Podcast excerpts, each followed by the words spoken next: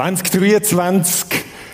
Wir sind alle miteinander in ein neues Jahr gestartet und spannend wäre jetzt zu hören, wie bist denn du reingestartet? So die erste Woche war gut gewesen, so von diesem Jahr. So, da heute vorne nicken alle so, ja, ja, das ist okay, ja. Sehr gut. Und das ist ja spannend, oder? Also, man nimmt sich ja, das haben wir schon immer wieder gehört, und das ist klassisch um die Jahreswende herum. Man stellt sich die Frage, ja, was für Wünsche, was für Pläne, was für Vorsätze hat man denn? Und jetzt am Anfang von dem Gottesdienst, wir haben es vorher schon gehört, sind ein paar Sachen ähm, schon eingeblendet worden oder abgegeben worden. Wir nehmen mal ein paar Sachen auf, ankommen im Job, vielleicht nochmal zurück zum Menti, das würde helfen. Dass wir nochmal sehen können sehr gut mich selber sein und mich weniger mit anderen vergleichen. Die Menschen mit seiner Liebe erreichen, ankommen, im Job überleben, das ist, das ist sehr existenziell. He? Also, finde ich, hat etwas. Für die einen ist es vielleicht, äh, denke so, haha, ist witzig. Für die anderen ist es vielleicht wirklich so. Dann sage ich, ich, ich hoffe, ich komme irgendwie durch. Mehr Sport. Mich vollkommen von Gott leiten und brauchen lassen. Weniger Süßes, das sind dann so auch die praktischeren Sachen, oder? Ich, ich würde jetzt sagen, ich hätte gerne mehr Praline. So, äh, das sind nicht so die tiefgründigen Sachen. Aber jeder überlegt sich Verschiedenes. Und die entscheidende Frage in all dem ist ja, und das ist so wie dem Eingangsclip, wo wir gesehen haben mit all diesen Buchstaben, es gibt u vieles, aber was ist denn wirklich entscheidend? Was sind die ganz, ganz, ganz zentralen Sachen? Was zählt wirklich nicht nur für dich persönlich, sondern auch für uns als Kille? Was, was ist das, was wirklich zählt? Und wenn wir in die Bibel hineinschauen, dann ist natürlich, sieht man ganz, ganz viele verschiedene Sachen. In dieser Serie möchten wir eine Stelle rausnehmen, wo drei Sachen erwähnt werden. Eigentlich ganz eine kurze Stelle.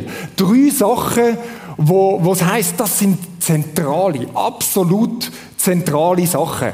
Und die Stelle, die steht in einem Brief an eine Kille, wo recht Post abgeht. Die Kille, die hat Power, die ist aktiv, die ist Vollgas unterwegs und in dem Vollgas und aktiv unterwegs sein, gibt es auch einige Probleme in dieser Kirche. Das finde ich immer super. Im Neuen Testament tut man nie drüber tünken und keine Kirche hat kein Problem, sondern überall siehst da brodelt und tut In dieser brodelt ganz Besonderes. Und die Stelle, die ist eingebettet in zwei ganz bekannte Kapitel. Zwei powervolle Kapitel. Nämlich um die Geistesgabe. Um das, wie kann Gottes übernatürliche Kraft durch uns zu den Leuten kommen. 1. Korinther 12 und 1. Korinther 14. Das sind so die flankierenden Kapitel.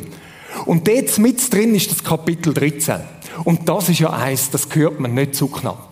Oder? An Hochzeiten kommt das, das berühmte Hohelied der Liebe, wo so abgeht wie Öl. Also so oft, wo man das hört, ein wunderschöner Text. Und dort ganz am Schluss, von dem einbettet, wo es um die Liebe geht, nicht Liebe statt der Power und der Geistesgabe, sondern sagen, nein, das ist das, was zentral ist, wo alles durchdringt. Der ganz am Schluss steht der Text, der Vers 13. 1. Korinther 13, 13. Und da steht, was für immer bleibt, sind Glaube, Hoffnung und Liebe. Diese drei. Darum heißt unsere Serie die drei. Ganz einfach, oder? Diese drei. Aber am größten von ihnen ist die Liebe. Glaube, Hoffnung und Liebe. Und da gibt es ja so bekannte Symbole zu dem, oder? Das steht vielleicht für Glaube, Hoffnung, der Anker. Die Liebe ist nicht so kompliziert, oder? Das Herzli. Glaube, Hoffnung und Liebe. Und da heißt die drei, die vergönnt nicht. Das ist schon noch spannend. Das werden wir ein bisschen ergründen in diesen drei Teilen. Die hören nicht auf, die sind ewig. Auch in der Ewigkeit, in der Neuschöpfung im Himmel gibt es Glaube, Liebe und Hoffnung. Also schon noch spannend, oder? Also das ist etwas ganz, ganz Zentrales. Und vor der Weihnachten, vielleicht könnt ihr euch daran erinnern, haben wir eine Predigt über das, wo wir gesagt haben, Christ sein ist nicht einfach ein bisschen Status quo und ein bisschen dahintröpfeln und ein bisschen christlich sein, sondern eigentlich eine Revolution. Und Christsein ist genau das, eine Revolution von diesen drei. Eine Revolution von der Liebe, eine Revolution von der Hoffnung, eine Revolution vom Glauben. Und all drei sind aufs engste miteinander verknüpft. Darum haben wir da so ein, bisschen ein Symbol gemacht, wo sagt, genau, all das gehört zusammen. Und das werden wir in dieser Dreier-Serie ein bisschen genauer anschauen. Glaube, Liebe, Hoffnung. Wir alle sind uns bewusst, das sind wichtige Worte, oder? Und irgendwie weiß man, müsste das irgendwie noch wichtig finden. Liebe, Glaube, Hoffnung. Aber geht es nicht oft auch so, und ich glaube, die meisten geht sind oft so Worthülsen. Oder? Ja, ja, Glaube. Ja, ja, Liebe und Hoffnung. Aber was heißt denn das wirklich? Wie füllen wir das? Wie füllt denn die Bibel, diesen Begriff? Und ich glaube, das ist gar nicht so klar. Manchmal haben wir das Gefühl, haben wir schon genug gehört über das Zeug. Ich glaube, wir wissen manchmal gar nicht, was es bedeutet. Und darum haben wir so Floskeln, oder? Ja, muss nur glauben. Das hilft extrem, oder? Muss nur glauben. Oder so schöne Worthülse, so, ja, einfach, höre ich manchmal von meinen Kindern, so von Filmen wiederholt, gell, so, ja, weißt, glauben kann alles. So, ja, aber, also wenn es keine Grundlage hat, dann passiert gar nichts, oder? Oder, die Hoffnung stirbt zuletzt. Ja, das hat schon etwas, aber was um alles in der Welt heißt denn das? Oder Liebe ist alles. Oder Love is Love. Liebe ist Liebe. So, ja, äh, aber, aber was heißt denn Liebe? Und das möchten wir anschauen in dieser Serie, unter anderem. Und ein kleiner Teaser vorweg. Wie könnte es anders sein? All drei sind das tiefste Beziehungsbegriff. Das ist nicht einfach irgendetwas, wo irgendwo hingeht, sondern das sind Sachen, die uns unser Verhältnis zueinander und unser Verhältnis mit Gott beschreiben. Und darum starten wir heute beim ersten von diesen drei. Und zwar starten wir heute bei der Liebe. Wieso? Weil es da drin heißt, Liebe ist das Größte von diesen drei. Da ist nochmal eine Gewichtung drin. Das Größte von diesen drei ist die Liebe. Man könnte vielleicht auch sagen, die Grundlage von all dem, das Zentrale in all dem ist die Liebe. Und darum fangen wir dort heute an. Was ist denn Liebe? Hat man eigentlich das Gefühl, man wüsste es, oder? Aber so einfach ist das gar nicht. Was ist denn Liebe? Wahrscheinlich ist eine der ersten Antworten, die man überkommt, ist ein Gefühl. Oder? Gefühl irgendwo durch, ich bin verliebt, ich fühle Liebe und dann sind wir dann irgendwie bei den rosaroten Sachen, oder? Wo man sagt so, ah ja, ich, ich spür's, ich habe dich gern, ich bin verliebt und dann ist das voll da, die Liebe ist da und dann ist sie auch wieder voll weg. Und darum, wir lachen jetzt da drin, oder? Wir Christen würden sagen, ja, ja, ja, aber, aber, nein, nein, Liebe ist etwas ganz anderes, oder? Liebe, liebe Leute, ist eine Entscheidung. Hm? Entscheidung. Ein Ja zum anderen komme, was wolle.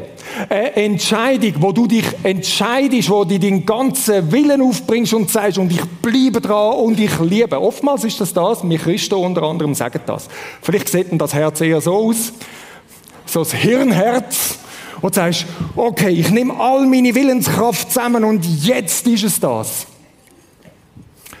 Und weißt du was? Beides hat etwas. Das erste und das zweite auch. Und trotzdem trifft es eben nicht ganz. Liebe ist sehr viel komplexer, sehr viel vielfältiger, sehr viel umfassender, auch so, wie man sie in der Bibel kommt. Und darum ähm, machen wir ein, ein kompliziertes Herz, oder? Das ist eins, wo wirklich pumpt, eins, wo wirklich schlägt, wo all die Blutbahnen sind und etwas so vielfältig, so umfassend ist auch Liebe, wenn es biblisch anschaut. Also was heißt denn Liebe? Und die einen oder anderen sitzen jetzt vielleicht da und sagen, vielleicht sind sie schon lange ähm, irgendwo im, in christlichen Kreisen unterwegs, sagen, da gibt es etwas, oder? Das Wort Agape. Ich habe gelernt, da gibt es das Wort Agape und in der Bibel ist die Rede von der Agape-Liebe. Das ist die biblische Liebe, das ist das, vielleicht sogar die göttliche Liebe und das ist es doch, was man meint. Jetzt denkt die andere, ja, ist immer noch relativ abstrakt, oder? Ist es die Agape-Liebe? Ist das die göttliche Liebe?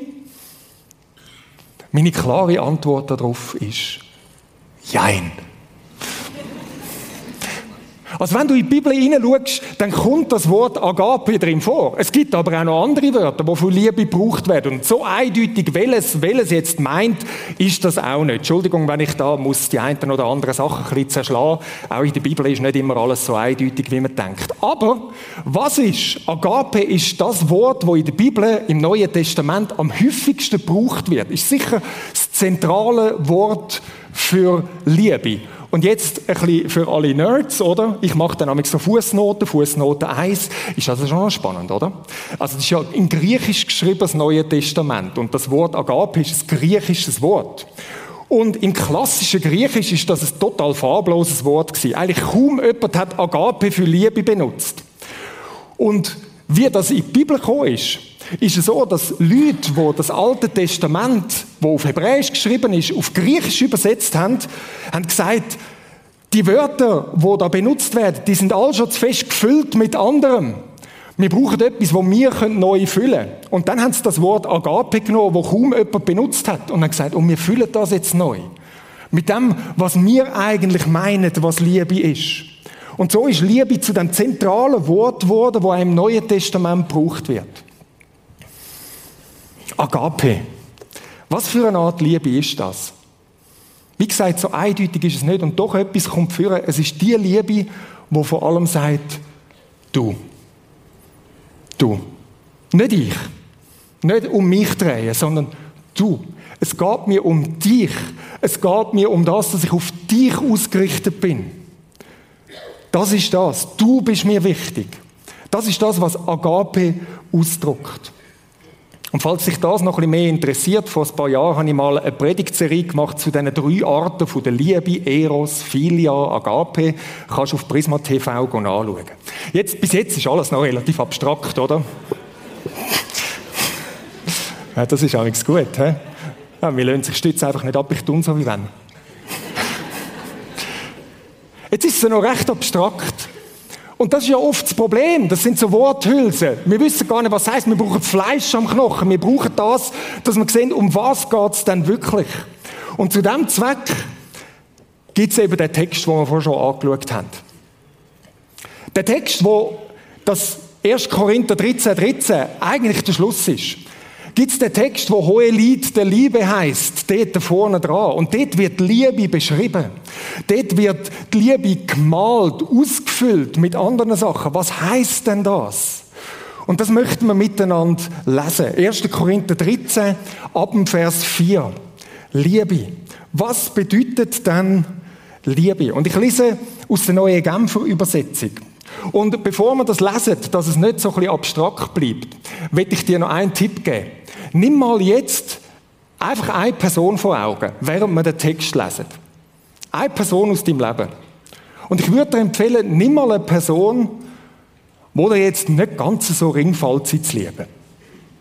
Eine, die ein bisschen mühsam ist, die du ein schwierig findest, die dir ein bisschen auf den Wecker geht, die dich herausfordert. Nimm eine Person und mit dieser Person vor Augen gehen wir mal durch den Text durch. Okay, hast, hast du die Person? Ja, so, schnell, so, so lange braucht das nicht, oder? Es gibt genug Leute, die einem auf den Senkel gehen. Gut. Also, müssen einem auf den Senkel gehen. Es können auch Kinder sein, die man manchmal einfach schwierig findet, oder?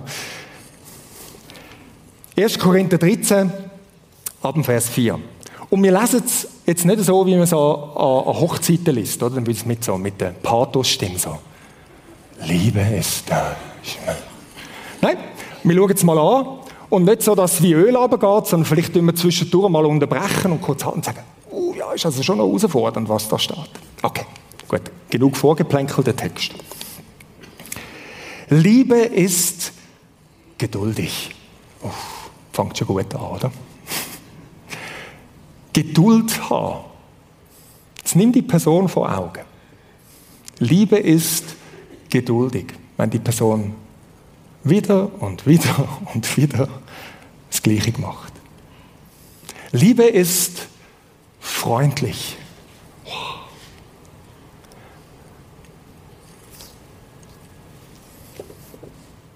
Sie kennt keinen Neid. Sie spielt sich nicht auf. Sie ist nicht eingebildet. Sie verhält sich nicht taktlos. Sie sucht nicht den eigenen Vorteil. Sie dreht sich eben nicht um sich selber. Da kommen jetzt gerade noch ein paar. Sie sucht nicht den eigenen Vorteil. Sie verliert nicht die Beherrschung. Sie trägt keinem etwas nach. Wow. Sie freut sich nicht, wenn Unrecht geschieht, auch nicht bei denen, wo ganz mühsam sind. Aber wo die Wahrheit siegt, freut sie sich mit. Und dann der Schluss, den, den finde ich vor damit schon ein.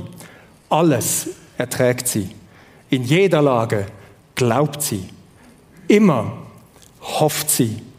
Allem hält sie stand. Die Liebe vergeht niemals. Wow. Wow, was für ein Text. Und wow, was für ein Anspruch. Oder wenn, wenn du so konkret wirst und sagst, das ist schon noch heftig. Und die Schwierigkeit, wo wir alle ja vielleicht merken, wir nehmen das und wir denken, ja, das wäre schon gut. Und vorher bei den Vorsätzen ist das auch gekommen. Sie sagen, ja, mehr, mehr Liebe und so weiter.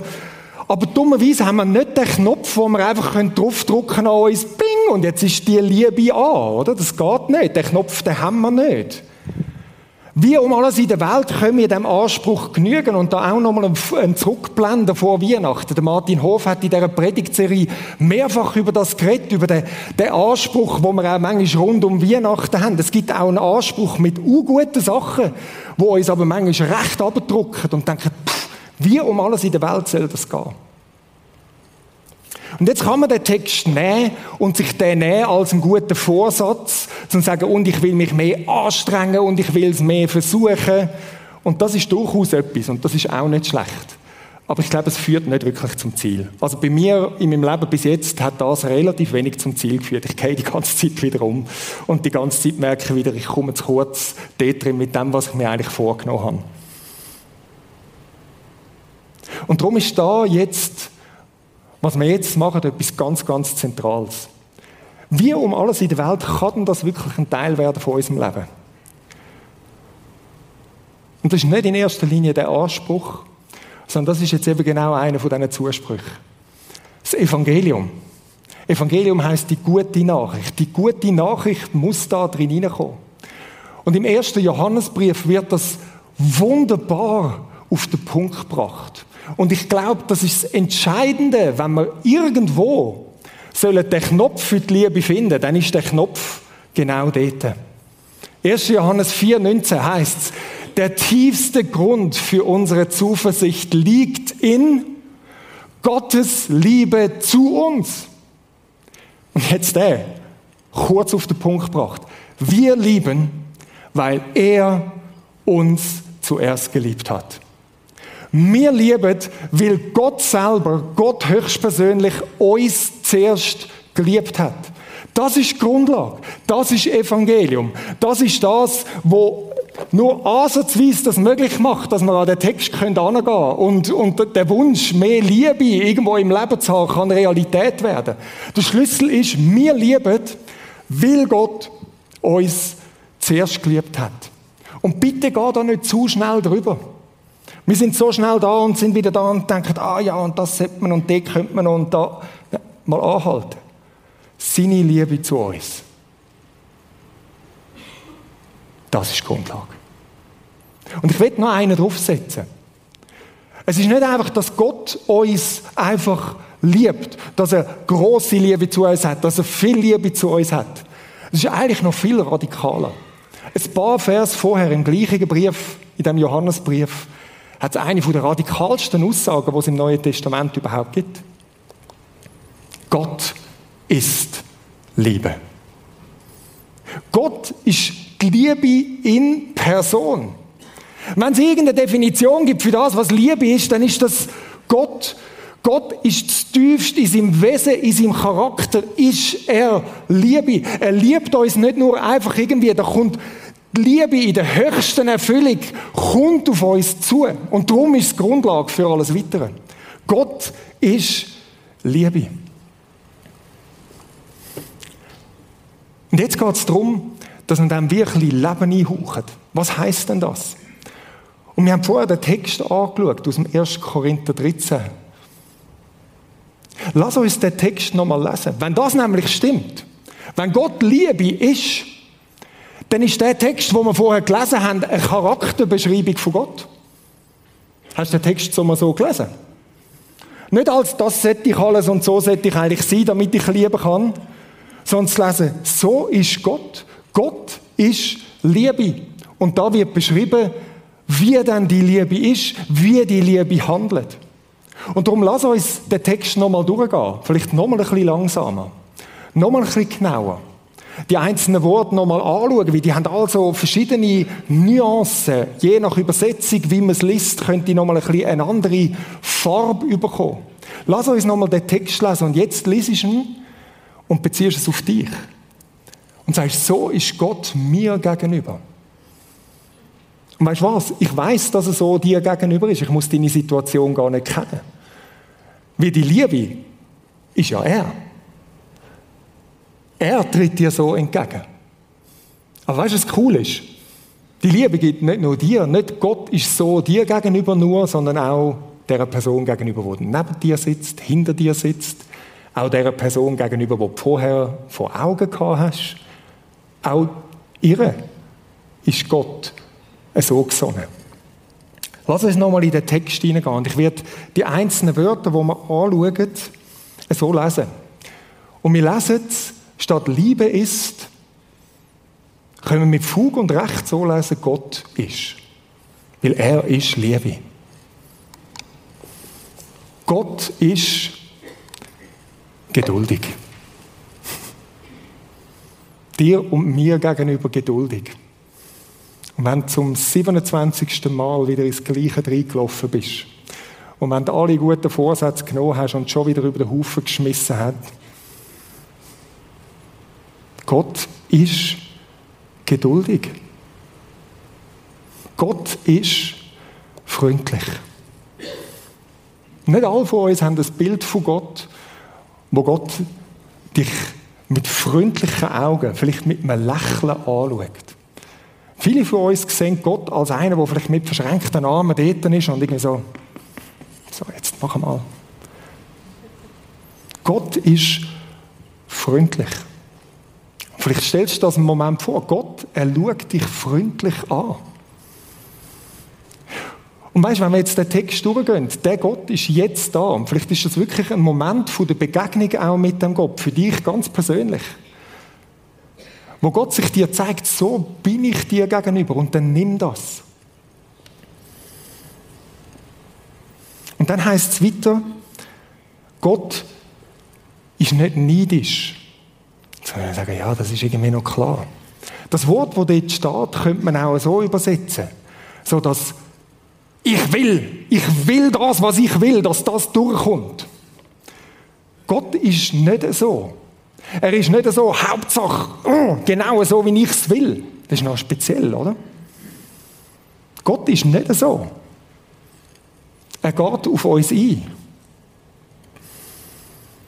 Dann heißt es weiter, tut nicht groß. Gott tut nicht groß. Das ist uns irgendwie noch klar. Ja, klar, Gott ist groß, oder? Er muss nicht so tun wie wenn. Er muss sich nicht irgendwie aufspielen, könnte man auch übersetzen. Und dann kommt gerade das nächste, Gott ist nicht eingebildet. Könnte man auch sagen, oder? Manchmal haben wir das ja das Gefühl, Gott ist irgendwie wie eingebildet, darum will er ja angebetet werden. Hast du das auch schon überlegt? Ich habe das auch schon überlegt. Worship. Ja, Gott will einfach angebetet werden. Nein. Er ist nicht eingebildet. Er dreht sich nicht um sich selber. Er dreht sich um dich und auf mich. Nicht einbilden könnte man auch sagen, bläht sich nicht auf. Und dann kommt ein spannender. Nicht taktlos wird oft übersetzt. Das ist ein Wort, wo man auch kann sagen, er passt sich an. Jetzt Achtung. Gott passt sich an. Ja, das meint das dort. Er kommt auf unsere Ebene ab. Er druckt uns nicht einfach zwangs, zwangsmäßig etwas aus. Er kommt drin rein und Seine Liebe ist so groß, er ist in dieser Art, dass er sich sogar in einem gewissen Sinn anpasst. Der beste Beweis dafür ist Jesus Christus selber. Er wird Mensch, er kommt auf unsere Ebene, weil er weiß, wenn er einfach kommen würde in seiner ganzen Macht und Herrlichkeit, es würde uns völlig verblasen und wir könnten nicht damit umgehen. Er passt sich an, er macht sich klein, er kommt auf unsere Ebene. So ist Gott. Gott, er sucht nicht den eigenen Vorteil. Er dreht sich nicht um sich selber. Gott verliert nicht die Beherrschung. Manchmal denken wir ja, irgendwann lange es Gott so. Es platzt in den Kragen und dann fängt er an reinschlagen und das sind dann die Strafen. Das heißt, nein, Gott verliert nicht die Beherrschung. Es macht nicht plötzlich Bumm und er geht in die Luft. Der nächste ist auch ganz spannend. Gott rechnet Böses nicht zu. Dieser Übersetzung, die wir gelesen haben, steht, treibt keinem etwas nach. An und für sich heisst er, er rechnet Böses nicht zu. Er haltet einem nicht die ganzen Sachen vor, immer wieder. Und schau mal, dort nicht und da nicht und da nicht. Hast du das wieder nicht gemacht? Ist eine Herausforderung vielleicht für uns das Bild, das wir für Gott haben, oder? Und doch ist es nicht einfach so, dass er irgendetwas einfach, einfach so, ah oh ja, ist alles okay oder so. Und das kommt gerade im nächsten Gott. Er freut sich nicht über Ungerechtigkeit, sondern er freut sich mit der Wahrheit. Und beides ist da. Er haltet einem nicht all das vor, aber gleichzeitig ist er dafür, dass Gerechtigkeit rechts passiert, für die Wahrheit da ist. Und dann kommen wir so in den Schlussteil. Alles erträgt er. Und jetzt das Wort ertragen ist ja fast ein bisschen so ein Opferbegriff. So wie, oh ja, okay, gut, und jetzt, ich ertrage es, ich ertrage es, auch wenn es schwierig ist. Das Wort, wo da steht, hat noch ein bisschen eine andere Nuance. Das Wort, wo da steht, wird oft auch als etwas übersetzt, wo sagt, deckt zu. Deckt zu, das heißt nicht, wischt unter den Teppich. Könnte man auch denken. An einer anderen Stelle heißt es, Liebe deckt eine Menge von Sünden zu. Das ist das, was da damit gemeint ist. Gott, er, er kann auch etwas einfach sagen, es ist okay, ich muss nicht führen zerren. Ich muss nicht immer alles als Licht zerren. Es darf da sein. Es heißt auch im Alten Testament gibt es so eine Stelle, wo mit der verwandt ist, wo heißt Gott schwiegt in seiner Liebe. Ich finde das ein wunderbares Bild. Wenn alles würde sagen, uns würde es ja vertatschen. Er schwiegt in seiner Liebe. Dann geht es weiter. Glaubt alles. Vertraut in allem. Gott vertraut in allem. Das ist speziell. Gott vertraut auch uns. Er traut uns etwas zu. Mit all dem, was man permanent immer wieder versiebt. Gott hofft alles. Oder man kann sagen, er wartet Gutes in allem. Also, wenn es jemanden gibt, der die Realität sieht, wie sie ist, dann ist es Gott, oder? Jedes kleinste bisschen. Und trotzdem heißt es, er erwartet Gutes in allem. In den schwierigsten Situationen, im größten Versagen. So ist Gott. Er bleibt, wenn andere gehen. Das steht für er duldet alles wird so oft übersetzt. Erdulden ist auch wieder so ein, ein Opferbegriff. Ich erdulde es halt. Das, was das meint, ist, Gott, die Liebe, haltet in allem stand. Und ich finde das eine wunderschöne Übersetzung. Er bleibt, wenn andere gehen. Er bleibt da. Es mögen sich Leute abwenden. Es mögen Leute sagen, und ich habe genug. Gott bleibt, wenn andere gehen. So ist Gott. Und wenn du jetzt das Ganze so nimmst, die Charakterbeschreibung von Gott, wo Liebe ist, denke mir doch, ist es nicht gut, viel zu gut, um wahr zu sein. Kann es denn sein, dass Gott so gut ist? Ist das nicht zu gut? Ist er nicht zu freundlich, zu nett? Nein.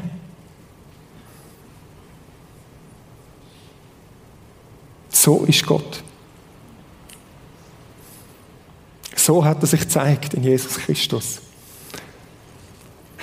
Und wenn es jemanden gibt, der das Wort gut definiert, dann ist es Gott. Ich bin durch und durch gut. Durch und durch Liebe. Er hat die Wörter erfunden. Er ist es.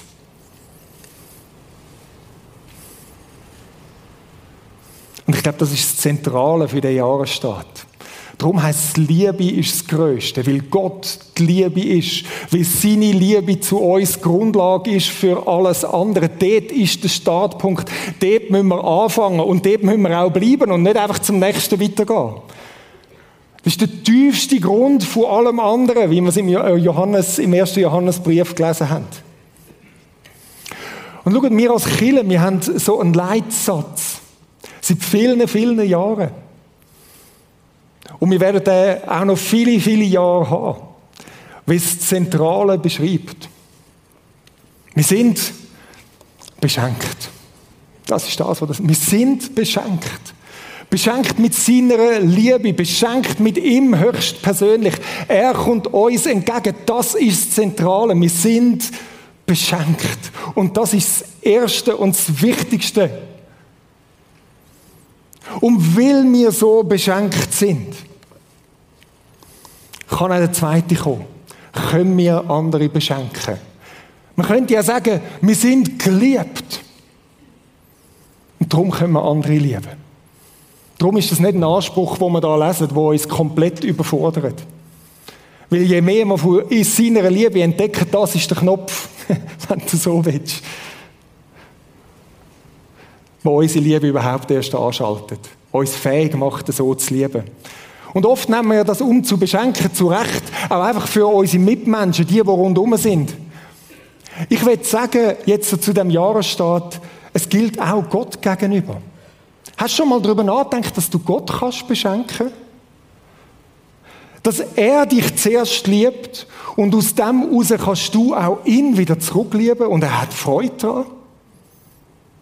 Dass es nicht einfach etwas ist, du bist, ähm, kommst einen Auftrag über und jetzt musst du gehen und er gibt dir ein bisschen Benzin drin und das ist seine Liebe, damit du all das kannst machen, was er will, sondern dass es eine intime Beziehung ist mit ihm und dass das das Zentralste ist, wo wir anfangen können in diesem Jahr und dort bleiben, die Verbindung mit ihm, beschenkt, um zu beschenken. Gottes Liebe, die ist da, die gilt. Aber weißt du, seine Liebe ist nicht absichtslos. Sie ist selbstlos. Aber nicht absichtslos. Gott hat eine Agenda mit seiner Liebe. Und die ist, er möchte dass du ihn so liebst. Er möchte, dass es zu einer Beziehung wird, dass es zu Intimität wird, dass es zu dieser Verbindung kommt. Gelebte Beziehung, Freundschaft, Partnerschaft. Es ist nicht einfach nur die Liebe, das ist der Startpunkt, das Du. Es geht um dich. Aber Gottes Ziel ist ich und du. Wir zusammen, verbunden miteinander. Und aus dem heraus kommt alles Weitere. Dort machen wir weiter mit Glauben, mit Hoffnung. Und darum meine Frage für heute, was machst du mit dem? Was machst du mit dem?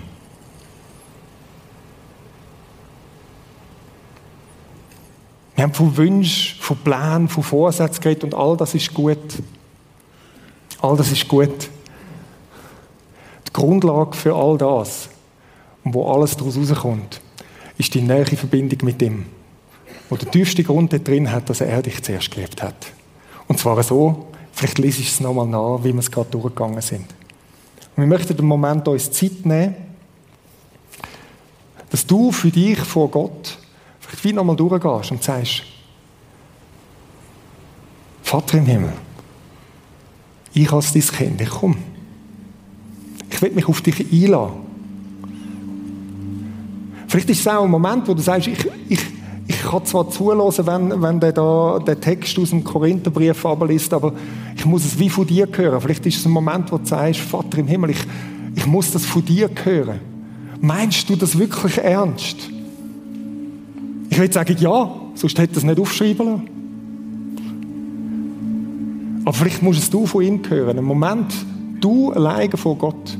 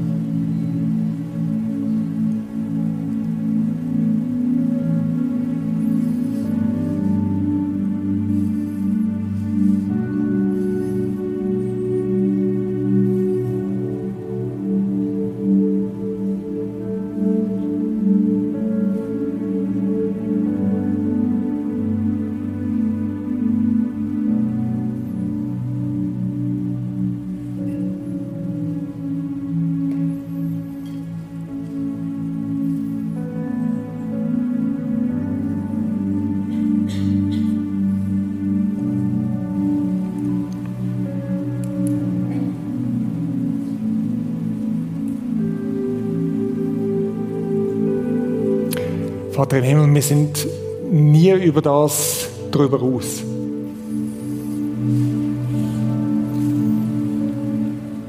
Wir sind nie in unserem Glaubensweg neu wo wir sagen, ja, jetzt, jetzt haben wir es verstanden, jetzt gehen wir dort weiter. Du selber bist die Grundlage. Du selber bist das Zentrum. Die Verbindung mit dir ist die Quelle von allem Weiteren. Und danke, dass du die Initiativen ergriffen hast, sie immer wieder neu ergreifst.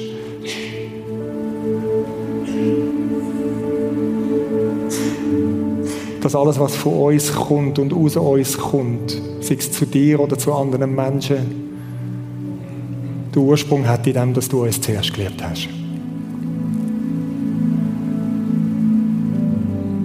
Ich habe den Eindruck, dass heute Morgen Leute da sind, die das Besonderes hören müssen. Du sie zuerst geliebt hast, bevor sie irgendetwas gemacht haben. Auch nachdem sie alles Mögliche gemacht haben. Du bleibst, wenn andere gehen. Du bist geduldig. Du bist freundlich. Du bist nicht nachtragend.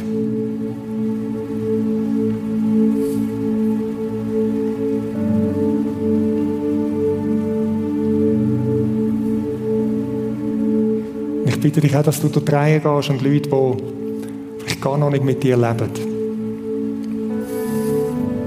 aber bis jetzt vielleicht einfach mal reinsitzen und das beobachten. Vater, dass du sie jetzt in diesem Moment auch ansprichst und sagst, komm, komm zu mir, lade dich auf mich ein. Danke. Amen. Und schau, das gilt nicht nur für uns alleine, das gilt auch für uns als Kille. Was ist das Zentrale für uns als Kille? Und ich will zum Anfang von dem Jahr und zum Anfang von dieser Serie das sagen. Das Zentrale für uns als Kille ist das, näher bei ihm zu sein und näher bei ihm zu bleiben. Und das zu unserem Gebet zu machen. Vater, ich, ich möchte deine Liebe noch klarer sehen. Weil aus dem fließt alles weiter. Die Art und Weise, wie wir miteinander umgehen die Art und Weise, dass wir begeistern können, seinen Auftrag wahrnehmen. Es ist nicht kompliziert. Es ist nicht kompliziert. Aber es ist manchmal nicht einfach, zurück zu dem Einfachen zu kommen. Und zu sagen, dort bei dir. Das ist der Ort, wo ich hingehöre, der Ort, wo ich bleiben komme, was wolle. Und vielleicht bleibst du im Gespräch mit ihm und wir auch als Kille. Wie können wir das noch mehr gewichten? Wie können wir ihm den, den Platz, den Raum geben? Wo ihm nicht nur einfach zusteht, sondern wo man sagt, den brauchen wir, wir können gar nicht anders.